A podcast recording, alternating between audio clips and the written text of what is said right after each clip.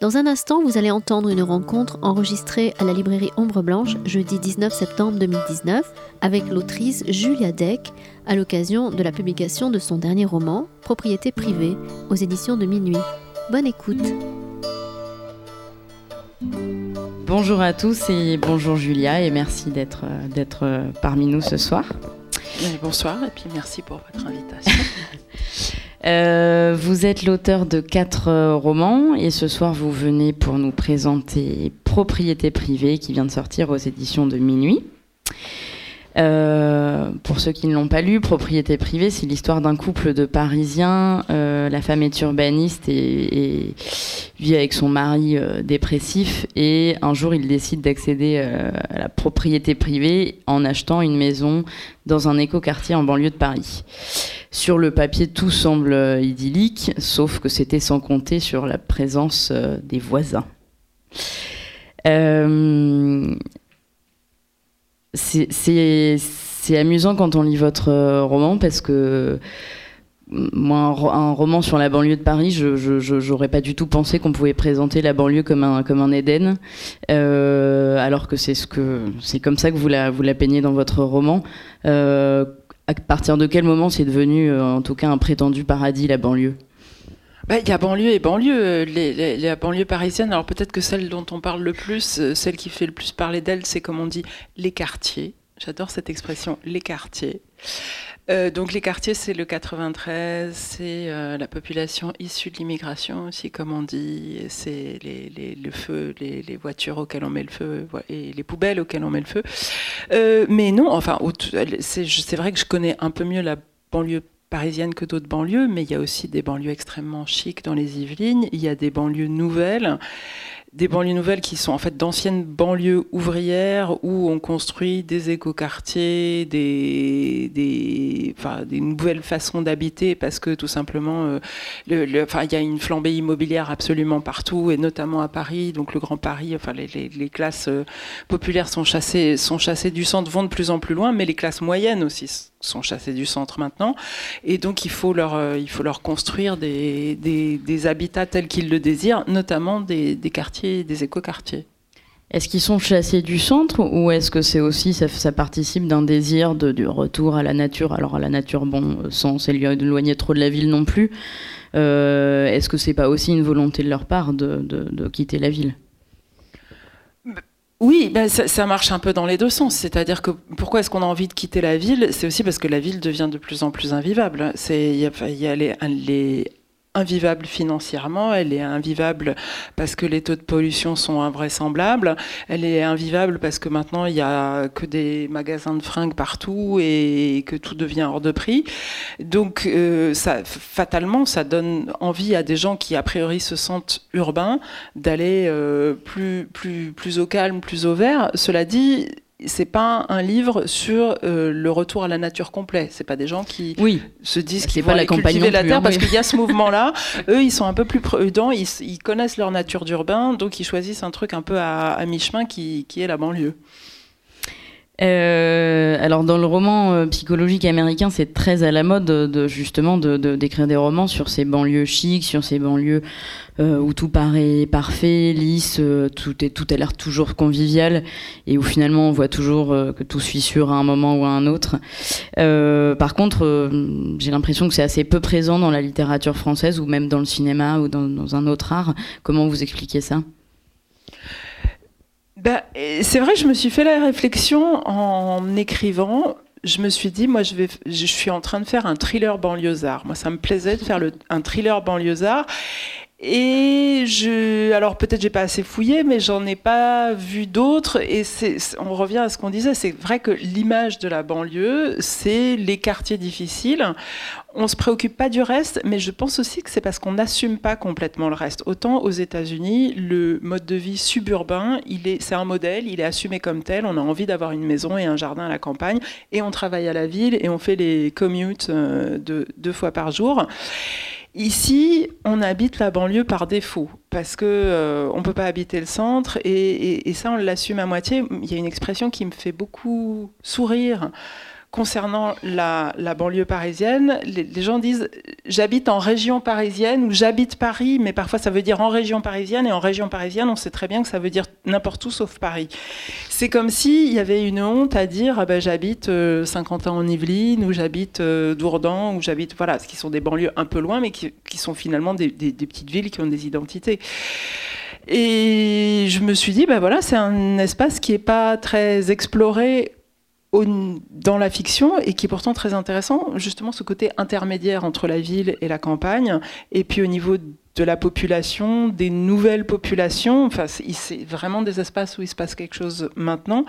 Et c'est pas le cas uniquement à Paris d'ailleurs. Enfin, on voit bien que toutes les ah métropoles s'étendent. c'est pareil dans toutes les grandes villes, effectivement. Oui. Et c'est vrai que je pense qu'à la lecture de votre livre, on peut aussi. Enfin, moi, je me suis dit, mais comment c'est possible qu'un roman comme ça n'ait pas été écrit avant? Enfin, je veux dire, c'est tellement un sujet d'actualité et je pense qu'il qui, pas qui touche tout le monde, mais en tout cas qui fait résonance en chacun de nous, que c'est ouais, assez étonnant que ce soit pas plus exploité dans la, dans la littérature contemporaine. C'est peut-être aussi parce que finalement, quand en France, peut-être, quand on écrit du roman social, je pense au roman noir, euh, au polar, etc., par exemple, quand on écrit du roman social, je sais pas, je pense que peut-être on se sent un peu obligé d'écrire sur les classes populaires plutôt que sur les classes moyennes. Bah oui, mais le roman social parisien, par exemple, il se passait à, il se passait à Belleville.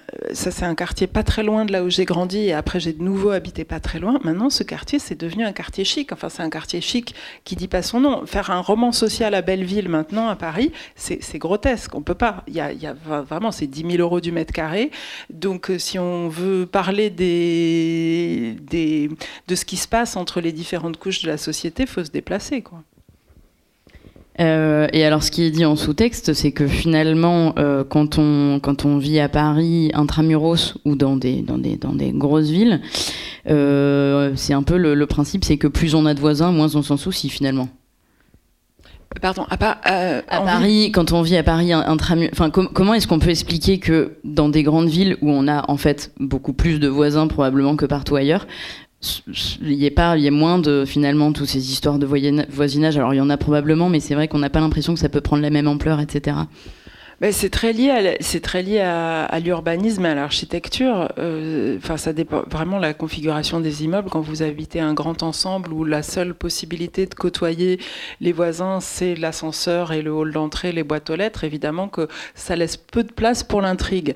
Mais je pense vraiment que c'est lié à l'architecture et pas à, la ville en tant que telle. Euh, moi, j'ai habité longtemps dans un immeuble qui était un immeuble, mais plus petit. C'était pas un grand ensemble. C'était un immeuble des années 80 où il y avait des coursives extérieures. Et là, c'était un petit espace de, socialisation, mais modéré. Mais on se voyait quand même un peu les uns les autres. On savait euh, parfois euh, à son corps défendant qui allait chez qui. Donc voilà, c'est tout à fait possible à Paris, mais ça dépend de ça dépend de la configuration du lieu ce qui, ce qui se passe aussi en ville. Enfin, cette anonymisation générale en ville, elle permet aussi une certaine liberté d'une certaine, certaine façon. C'est que vous êtes plus libre d'aller et venir, et c'est ce à quoi les personnages du roman vont être confrontés. C'est-à-dire, ils s'imaginent qu'ils vont aller au calme et au vert, et en fait, ils sont dans un lieu où là, pour le coup, tout le monde s'observe en permanence. Vous pouvez absolument rien ignorer de ce que fait votre voisin d'à côté parce que tout s'entend. Vous voyez absolument tous les, vous connaissez tous les gens qui passent devant votre fenêtre. Et donc là, ils se retrouvent euh, face à une complexité qu'ils n'avaient pas du tout euh, imaginée. Et euh, avant ce roman, vous, avez, vous aviez un attrait particulier pour, pour l'urbanisme ou l'architecture? Oui, ça, ça m'obsède un peu depuis mon premier livre, euh, j'ai besoin de savoir où habitent les personnages. J'ai besoin de visualiser leur environnement. Ça peut être Paris, ça peut être des villes reconstruites, ça peut être Le Havre, ça peut être la Suisse, ça peut être Genève. Mais j'ai besoin de visualiser leurs appartements. Et parfois, c'est un appartement où je suis allée, que je déplace dans un autre immeuble. Mais ça fait, ça fait partie de l'incarnation des, des personnages. Et je me suis aussi intéressée à l'action du bâti sur la sur notre façon, sur nos comportements. Parce que la, densité d'une ville, la pollution, le niveau de transport, euh, l'espace, le, les pans de ciel que vous voyez ou non, ça agit sur nous sans qu'on s'en rende compte. Euh, on dit, par exemple, on dit que les Parisiens sont stressés. Bah, c'est vrai que les Parisiens sont hyper stressés. Et puis vous passez trois jours à Paris, vous devenez vous-même très très stressé. Mais vous prenez un, Parisien et vous le mettez ailleurs, bah, il est moins stressé. C'est pas la nature fondamentale du Parisien d'être stressé, c'est que l'environnement, il agit sur nous en permanence. Et donc, euh, ce, couple dans le roman, bah, c'est des Parisiens stressés. Mais en fait, ils, ils, ont 50 ans, ça fait 50 ans qu'ils sont Parisiens, c'est leur mode de fonctionnement, finalement, ça leur va pas trop mal. Et bizarrement, l'écoquartier, donc un milieu qui n'est pas du tout naturel pour eux, euh, ça, va exercer une telle pression sur eux que ça, décuple leur stress à un niveau, euh, un niveau euh, criminel presque. alors justement, en parlant des lieux, c'est drôle parce que finalement, vous avez écrit là un roman sur le, fait de trouver un lieu à soi oui, euh, et sur, sur, plus ou moins sur la sédentarité, euh, alors que vos romans précédents, finalement, euh, c'était beaucoup aussi des errances de personnages, des pérégrinations, beaucoup de, lieux géographiques divers et variés. Mais finalement, alors le, le point commun, c'est vraiment, c'est vraiment les lieux. comment, comment vous travaillez sur ces lieux avant un roman? Il, s'impose un petit peu. C'est vrai que celui-ci, c'est vraiment un roman domestique. Ça se passe autour de la maison, du rêve de la maison, mais j'ai l'impression que c'est un rêve de plus en plus partagé, ou peut-être que moi j'y pense plus, mais c'est vrai, on voit, il y a de plus en plus d'émissions de télé sur. Euh, alors au début, c'était les, émissions sur la décoration d'intérieur, et puis maintenant, c'est trouver son appartement, c'est vendre son appartement, c'est relooker sa maison pour euh, la vendre plus cher. C'est comme si tout le rêve, tout le. De, toutes nos ambitions finalement se réduisaient à un rêve domestique. Et j'en enfin, prends ma part. Hein. Euh, peut-être que tout d'un coup, on a, on a l'impression que le monde s'accélère et le monde nous échappe à un point qu'on a besoin de se réconforter dans un lieu sûr qu'on a l'impression de posséder. Et c'est un roman, oui, c'est vrai, j'avais pas pensé à ça, mais c'est mon roman le plus sédentaire. Il y a une partie à Paris où, euh, à la fin, quand le personnage principal vraiment n'en peut plus de l'écoquartier, donc retourne vers la pollution, où finalement, c'est parce que c'est le seul endroit où elle peut respirer. Euh, mais oui, oui, c'est un, enfin, un, un, un, huis clos en plein air. Oui, c'est bien dit, c'est ça. Et d'ailleurs, c'est effectivement, c'est quand même à la mode, puisque aux États-Unis, il y, a eu un un espèce de, de, mouvement littéraire, en tout cas dans le polar, qui s'appelait le thriller domestique, justement, où c'est vraiment des polars qui se passent enfermés dans des maisons. Euh, euh, alors, pour moi, l'une des, des, véritables réussites de, de ce roman, c'est que dès le début, le lecteur euh, tâtonne, s'interroge sur l'origine de la folie. Est-ce que c'est -ce que la narratrice qui est complètement dingue, paranoïaque et qui qui s'imagine se, persécutée par ses voisins ou est-ce que c'est vraiment le monde autour d'elle qui est fou? Comment, euh, parce que ça doit être très compliqué en prenant un personnage un peu, un peu névrosé, de travailler sur la psychologie de ce personnage et de pouvoir tenir surtout le même raisonnement de la part du personnage et la même psychologie pendant tout le roman. Comment est-ce que vous travaillez sur la psychologie de vos personnages? Alors c'est vrai, j'ai une prédilection pour les personnages névrosés, qui n'est plus un terme à la mode, mais après tout, ça veut quand même dire quelque chose. enfin, on le sait, je pense qu'on est tous névrosés, plus ou moins, on le manifeste plus ou moins, on l'assume publiquement plus ou moins. J'aime bien mettre le doigt sur les névroses des personnages, peut-être parce que j'ai l'impression qu'on passe tellement de temps, et moi y compris, une fois de plus, à masquer nos névroses, que euh, le roman, il sert à travailler cet espace un peu, un peu caché. Et puis, du point de vue narratif, c'est vrai qu'un personnage un peu dingue, mais pas trop, ça permet plus de choses qu'un personnage prétendument normal. Parce que si c'est lui ou elle qui raconte l'histoire, au bout d'un moment, en effet, on peut s'interroger sur sa fiabilité. Et qu'est-ce qui se passe dans les moments qu'il ou elle ne nous raconte pas? Ça, c'est un des, ressorts du livre. Euh, tout est vu de son point de vue. Et au départ, on pense peut-être qu'elle nous raconte tout. Et puis, plus on avance, plus on peut imaginer qu'en effet, y a, elle, a laissé, elle a laissé des interstices, des blancs, où là, on peut, on peut supposer euh, pas mal de choses. C'est vrai que c'est un peu particulier de travailler sur ce genre de personnage parce qu'il ne faut pas que ça devienne n'importe quoi non plus. vous pouvez pas. C'est pas parce qu'un personnage est névrosé que vous pouvez lui faire faire n'importe quoi. On n'est pas névrosé n'importe comment. On a chacun notre névrose, nos modes de fonctionnement. Euh, moi, c'est plutôt des troubles obsessionnels du comportement. Faut que je range des trucs. Faut que je vérifie trois fois que la porte est bien fermée avant de sortir de chez moi. Vous me ferez pas faire n'importe quel euh, n'importe quel truc délirant. Voilà, c'est quand même très compartimenté. Et le, le personnage, euh, le personnage, il doit suivre cette logique peut-être qu'il doit nous rappeler des personnes dans la réalité qu'on a vu fonctionner ainsi, et c'est comme ça qu'ils nous apparaissent crédibles. Oui, c'est vrai que c'est, je, dis névrosé, mais je pense que euh, on peut se reconnaître dans plusieurs traits de sa personnalité, d'elle ou des voisins. Enfin voilà, c'est pas effectivement c'est pas de la folie, euh, voilà comme, on peut l'entendre. Euh, en parlant, de névrose, le personnage à qui la narratrice s'adresse plus ou moins pendant tout le roman, c'est son mari. En filigrane, c'est aussi un roman sur le couple. Qu'est-ce que vous pouvez nous dire de ce duo qui est à la fois improbable et ordinaire finalement? C'est vrai que dans mes autres livres, il y a plutôt les deux premiers, il y a une narratrice, enfin il y a un personnage féminin principal. Le troisième, c'est une constellation de personnages. Et là, j'avais envie que le personnage principal, ce soit le couple. Alors, on ne peut pas avoir un couple qui récite euh, le, livre à l'unisson, donc c'est la femme qui s'adresse à son mari. Mais ça, ça s'est imposé tout de suite j'avais envie que ce soit qu'ils soient deux. Enfin, c'est vrai, au, départ, c'est un duo qui est vraiment stable. Enfin, ils se connaissent depuis, ils sont ensemble depuis 30 ans, ils se connaissent parfaitement bien. C'est houleux, il y a des scènes de ménage, il y a des objets qui sont cassés, mais ils savent exactement jusqu'où ils peuvent aller, quel point il faut pas dépasser.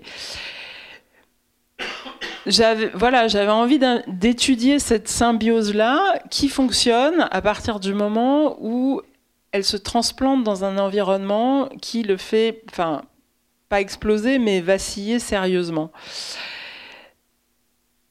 Peut-être que plus que la personnalité de l'un ou de l'autre, j'avais envie de montrer ces, petites scènes de ménage ou de, tendresse, de tendresse peut-être manifestée de façon un peu bizarre, mais j'avais envie de, montrer ça aussi, euh, parce que oui, c'est quelque chose que j'avais pas exploré dans les, dans les précédents livres et, et je vois vraiment le livre comme un espace d'exploration à chaque fois.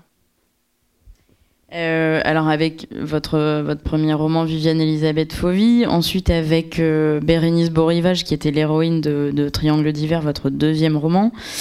Euh, et maintenant Eva Karadec, qui est donc la protagoniste de Propriété privée. Est-ce que vous avez euh, l'ambition, ou tout au moins le projet littéraire, euh, d'établir une sorte de galerie de, portraits d'héroïnes un peu ambiguës, un peu, un peu manipulatrices aussi, en quelque sorte, mais à qui finalement une grande part du monde échappe? C'est pas vraiment une intention. Dans le précédent livre, j'avais fait attention à ce qu'il y ait autant de personnages féminins que de personnages masculins, parce que je m'étais quand même aperçu que dans les deux premiers, les personnages masculins, c'était des, des, des, silhouettes qui n'avaient pas forcément le beau rôle. Les femmes n'avaient pas vraiment le beau rôle non plus, mais elles étaient quand même beaucoup plus présentes. Et je me suis dit, je vais vraiment développer, euh, développer les personnages, les personnages masculins. Et puis dans celui-là, c'était un, roman procède d'un autre aussi. Hein. Dans, celui-là, j'avais j'avais envie d'avoir une intrigue plus simple, plus linéaire, parce que l'autre était vraiment une, le précédent était vraiment une mosaïque. Donc je me suis pas tellement poser de questions sur le personnage principal. Je, suis allée là, enfin c'est ma pente naturelle, l'héroïne, euh, l'héroïne un peu cinglée, c'est ma pente naturelle, donc je l'assume. Et parce que le, sujet principal c'était quand même l'écoquartier. Mm. Et donc euh, voilà, je me suis dit, bah, ça c'est peut-être quelque chose que j'ai fait un peu différemment avant, mais ça, comme il y avait cette familiarité là, je pouvais explorer d'autres euh, d'autres sujets peut-être plus sociaux, plus urbains. Euh, alors justement, euh, dans, dans, ce livre, il y a une, une, dimension, je pense, de critique sociale. Est-ce qu'il y a une volonté de votre part de, de dénonciation ou est-ce que vous le voyez plutôt comme une observation? Dénonciation, c'est trop fort parce que dénonciation, ça supposerait que je me mette en dehors, alors que c'est un théâtre social dont je revendique ma part. Enfin, moi, je me sens pas.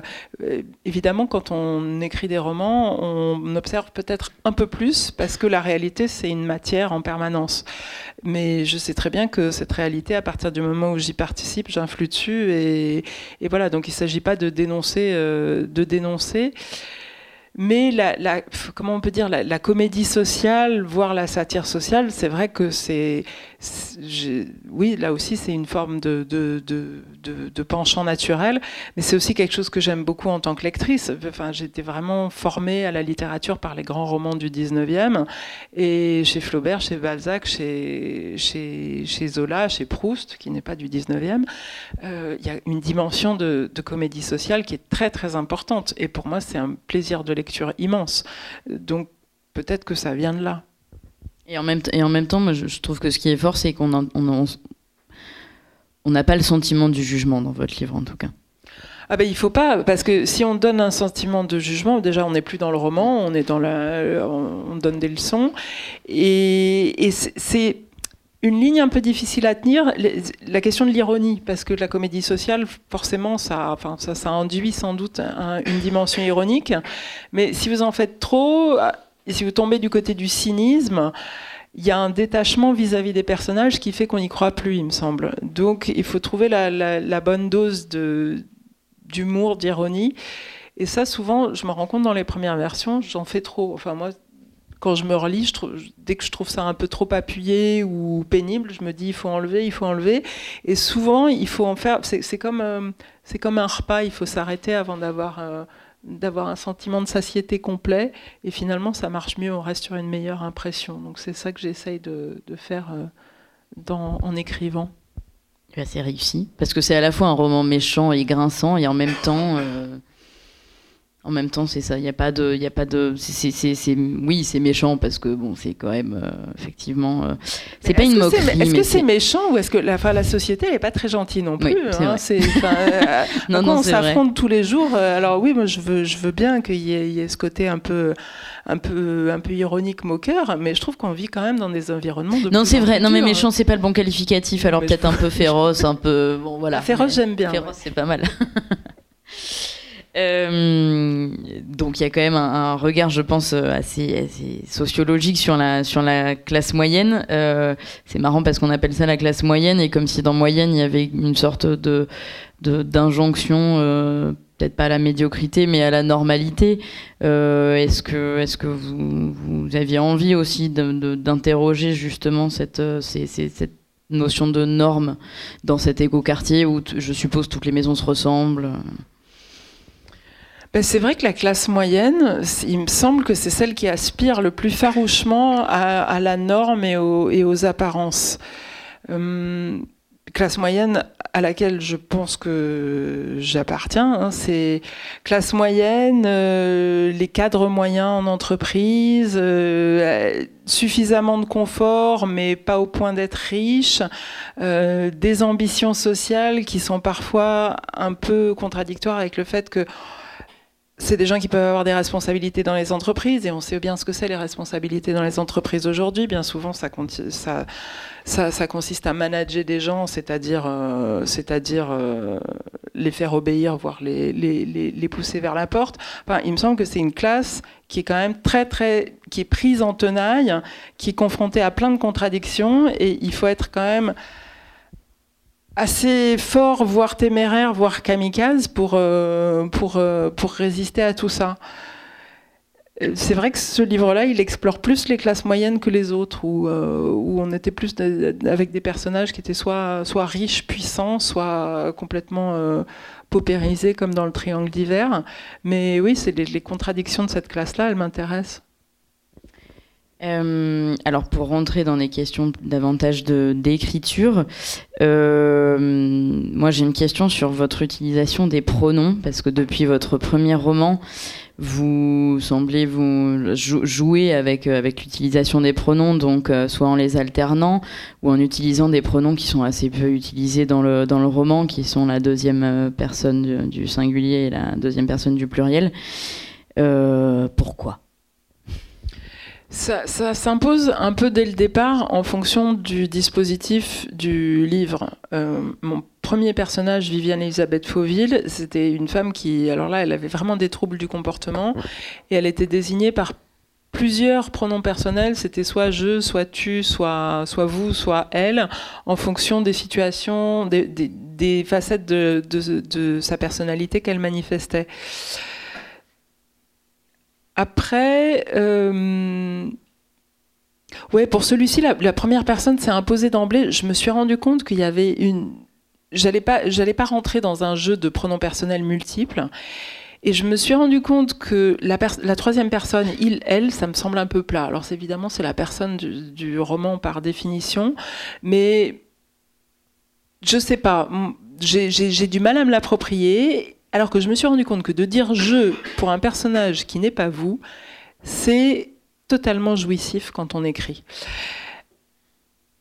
Avant de, avant de publier, je pensais que je, c'était la personne de l'autofiction. Donc c'est forcément ma vie un petit peu détournée, un petit peu arrangée, je montre que ce que je veux. Et, ça, ça peut donner de très bons livres, mais alors c'est une voie qui m'intéresse vraiment pas du tout pour, euh, à pratiquer pour moi-même. Donc j'avais écarté d'emblée le jeu. Et puis, en expérimentant comme ça, je me suis rendu compte que de dire je pour quelqu'un d'autre, finalement, c'est comme un acteur qui endosse un rôle. Et je pense peut-être j'aurais voulu faire du théâtre. J'aurais voulu, euh, mais j'avais pas, j'avais pas le courage de, de, de monter sur scène, de, de dire des textes devant d'autres. Mais par contre, faire comme un enfant qui s'approprie une multitude de rôles en, portant un déguisement, par exemple, et en faisant semblant de parler à la façon d'eux, ben finalement, c'est ce qu'on fait quand on écrit un roman. Parce que même ces personnages les plus secondaires, les plus déplorables, il faut se mettre un minimum à leur place, sinon ils n'ont pas d'existence. Donc voilà, celui-là, quelque part, je me suis un peu fait plaisir. Hein. Je suis retournée à ces personnages féminin fêlé que j'aime bien, et puis la première personne, voilà, c'était, c'est vrai qu'il y avait une, certaine jubilation dans l'écriture. Alors c'est oui, alors c'est vrai que c'est la première personne, mais euh, il y a aussi, en fait, comme elle parle à son mari, c'est aussi beaucoup beaucoup de tu quoi. Et c'est ça qui est assez troublant parce que c'est c'est c'est le tu qui toujours est, troublant dans un roman parce que justement on s'en sert très peu et là c'est présent tout au long du roman. C'est ça qui est amusant. On dirait presque une, ça pourrait presque être une contrainte oulipienne que vous vous seriez donnée. C'est pour ça que je posais la question. Ah oui. Euh, il y a des passages de dialogue quand même. Donc elle s'adresse à son mari, mais il n'est pas présent tout le temps. Mm-hmm. Mais il y a beaucoup de. Oui, oui, elle, elle lui parle. C'est un peu un, monologue comme s'il n'avait pas bien compris la situation. Et puis, ou par moments, c'est elle qui n'a pas très bien compris. Donc c'est comme si elle lui demandait d'expliciter de, les, les, moments, les moments intermédiaires. Mais ça, je, oui, je pense que j'avais envie de parler à quelqu'un. J'avais envie de parler à un homme. Allez savoir, j'avais peut-être envie de parler à mon mari ou à mon ex-mari. Enfin voilà. Euh, c'est c'était vraiment l'impulsion de départ du livre, c'était ça. Euh, alors, j'avais envie de vous poser une petite question sur, sur Linky Pit, que je vais juste, juste lire la première phrase parce qu'elle est assez marquante.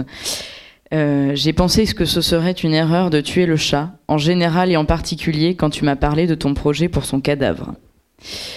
Euh, c'est tellement fort comme euh, début de roman, on a, l'impression que vous auriez presque pu l'écrire et puis broder tout le roman à partir de ça. Est-ce que ça, ça, pourrait être la genèse de votre roman, cette phrase?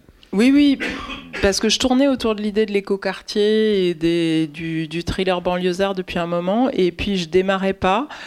Et c'était au moment où je faisais ma tournée pour le précédent livre.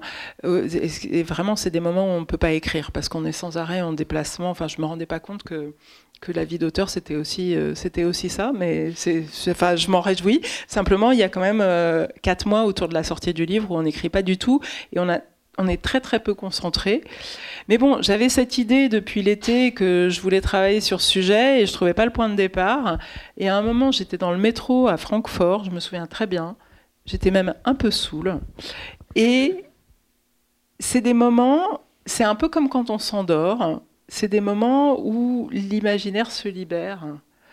Et tout d'un coup, j'ai commencé à, enfin, sans doute, je me parlais dans ma tête, hein, et il y a ces phrases qui sont venues Pourtant, je ne crois pas beaucoup à l'inspiration. Hein. L'écriture, c'est vraiment un acharnement quotidien pour construire un objet qui deviendra peut-être un roman.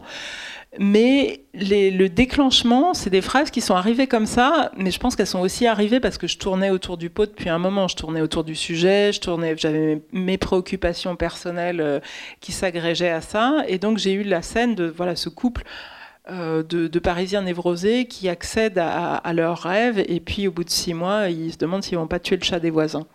Et à partir de là, je dois dire, ça a été hyper facile. Il faut pas le dire, mais non, c'est vrai. C'était, c'est le livre qui m'a demandé, enfin qui a, été le plus facile à écrire. J'ai fait comme les autres plusieurs versions et j'ai beaucoup retravaillé. Et voilà, ça prend quand même deux ans pour 170 euh, pages. Je suis pas d'une productivité euh, hallucinante, mais c'est le livre qui a, enfin, qui a coulé le plus, le plus, le plus spontanément, naturellement. ouais. Et alors, j'ai l'impression que dans tous vos livres, il y a toujours quelque chose qui revient comme un motif ou comme un refrain. Donc ça peut être, euh, parfois, ce sont des indications temporelles, des indications de lieu. Là, finalement, c'est le chat. Euh, est-ce le que chat et les soucis. Il y a deux le chat et les soucis. Voilà. Il y a le chat qu'on va assassiner ou pas, et il y a les soucis, donc les fleurs devant la fenêtre. Arroser, la, narratrice, elle est tout le temps en train d'arroser ses soucis pour, euh, enfin, elle en prend grand soin. Et alors, est-ce que du coup, est-ce que ça fait partie de votre, votre processus d'écriture de vous mettre des repères comme ça? C'est des repères qui se s'autogénèrent un peu. C'est-à-dire qu'au début, la quand j'ai commencé à écrire la première scène, il y avait le chat et les soucis. Et puis, je me suis aperçue que j'avais envie de les faire revenir et que c'était des motifs, ces deux motifs qui concordaient très bien avec la névrose des personnages. Donc plutôt que de faire des descriptions psychologiques euh, très poussées sur euh, ces névroses, je me suis dit que c'était des objets qui, la, la matérialisaient très bien. Donc il suffisait de faire revenir les objets et on voyait le côté obsessionnel et voire criminel du personnage à travers ça. Et euh, est-ce qu'il vous a traversé l'esprit parce que en partant de justement de, ce postulat de départ, donc un roman de, de, c'est quasiment un roman d'espionnage à toute petite échelle parce que c'est un roman d'espionnage au sens propre du terme probablement, euh, ou en tout cas un roman de voisinage. Euh, est-ce que ça vous a traversé l'esprit de faire un roman choral à un moment? Parce que ça aurait pu aussi se prêter complètement au contexte Où chaque voisin raconterait sa version des choses. Pas du tout. Ça m'était venu pour le précédent livre, qui était ce qu'on peut appeler un roman choral. Alors j'ai des réserves sur l'expression roman choral, parce qu'on a l'impression que tous les personnages vont se mettre à chanter à l'unisson, alors que je travaille plutôt sur la, la dissension que sur le consensus. Mais non, non, il n'était pas du tout question d'avoir le point de vue de chacune des, des, voisines, notamment, parce que c'est beaucoup de voisines mm. qui s'observent les unes les autres et qui commentent les actions des unes et des autres. Euh, non, c'était vraiment, je voulais me tenir au point de vue de, le, de, la narratrice et justement travailler sur ces, ces interstices, les moments où on ne sait pas très bien ce qu'elle a, on sait pas bien ce qu'elle a fait, quoi. Euh, et alors justement, on parlait d'espionnage. Euh, vous piochez toujours un peu dans le dans le dans le polar, dans le roman d'espionnage, dans les littératures de genre de manière générale. Est-ce que est-ce que pour vous euh, ces, ces, codes de, de, la littérature policière, est-ce que c'est une sorte de terrain de jeu? Oui, oui, c'est un, un, terrain de jeu. C'est un terrain de jeu, et puis c'est un terrain. je me demande parfois si c'est pas un terrain de facilité parce que je suis une lectrice vraiment très très paresseuse. Je, enfin, je lis, je lis lentement. Je lis tout. J'ai toujours un, livre en chantier, mais des périodes comme celle-ci, par exemple, où je circule pas mal, vraiment, j'arrive pas à lire un livre en deux heures. Je vois des gens qui lisent un livre en deux heures dans le TGV. Moi, je peux pas. J'ai besoin de concentration, donc je suis, je suis très lente. Et, et dès que je m'ennuie, et eh ben voilà, je lâche. Et comme j'ai pas envie qu'on lâche mon livre, je me dis les les ressorts du roman policier, c'est quand même quelque chose qui est très largement partagé. C'est des, codes qu'on a en commun, qu'on le veuille ou non, parce qu'on voit ça en permanence euh, à la télé, dans les séries, sur Netflix. Euh, voilà, c'est des codes qui ne changent pas. Hein. C'est vraiment des invariants qu'on remet au goût du jour, qu'on change les décors, on change les, métiers des personnages, on les rhabille selon les époques. Mais voilà, ça reste, euh, ça reste un terreau commun. Donc je pense que finalement piocher dans ce répertoire, mais c'est aussi une façon de d'essayer de toucher un lecteur qui peut-être a priori ne serait pas forcément séduit par ces personnages qui sont problématiques par bien des aspects. Euh, et alors ma dernière question, euh, quand on vous lit, on pense à des, références cinématographiques, à des séries, à des livres. Qu'est-ce qui a, nourri votre, imaginaire pour l'écriture et la construction de ce roman? C'est des souvenirs un peu, fugaces, quoi. C'est, jamais des références euh, conscientes un moment, je, me suis dit, on peut, enfin, je pouvais pas m'empêcher de penser à, Fenêtre sur cour, donc le film d'Hitchcock où James Stewart voit un meurtre se commettre euh, en face de chez lui, et puis au, début, on a l'impression qu'il se fait tout un film, et, et, puis finalement, il a raison, mais il a une jambe dans le plâtre, il peut pas bouger. Enfin, vraiment, tout le tout le film a lieu depuis ses fenêtres. Mais du point de vue de l'esthétique, c'est pas du tout ça. Donc c'est vrai qu'il y a le voilà, il y a le côté fenêtre sur cour, mais du point de vue de l'esthétique, ouais, c'est plus des, des, images de séries américaines mais dans un écoquartier, euh, un écoquartier qui pour le coup me semble très français parce que euh, depuis, je suis un peu, depuis que j'ai écrit le livre, je suis un peu à l'affût dès que je vois des images d'écoquartiers et je, m'aperçois que c'est pas moi qui délire, ils se ressemblent tous, hein, ils se ressemblent vraiment tous. Et puis toutes les municipalités en ont. Enfin, vous faites des baraques un peu carrées avec une façade en bois, des, des panneaux solaires, un compost et, et du tri sélectif. Et c'est écoquartier et ça fait plaisir aux maires et ça fait plaisir aux habitants. Enfin voilà. Donc euh, c'était ce cadre-là, mélangé avec des influences qui seraient peut-être américaines parce qu'il n'y a pas beaucoup de références dans la banlieue française. Bon, ben merci Julia d'avoir euh, été avec nous. Et donc pour ceux qui voudraient faire signer leur livre, est-ce que tu, vous accepteriez de vous livrer à une petite séance de dédicace? Merci beaucoup.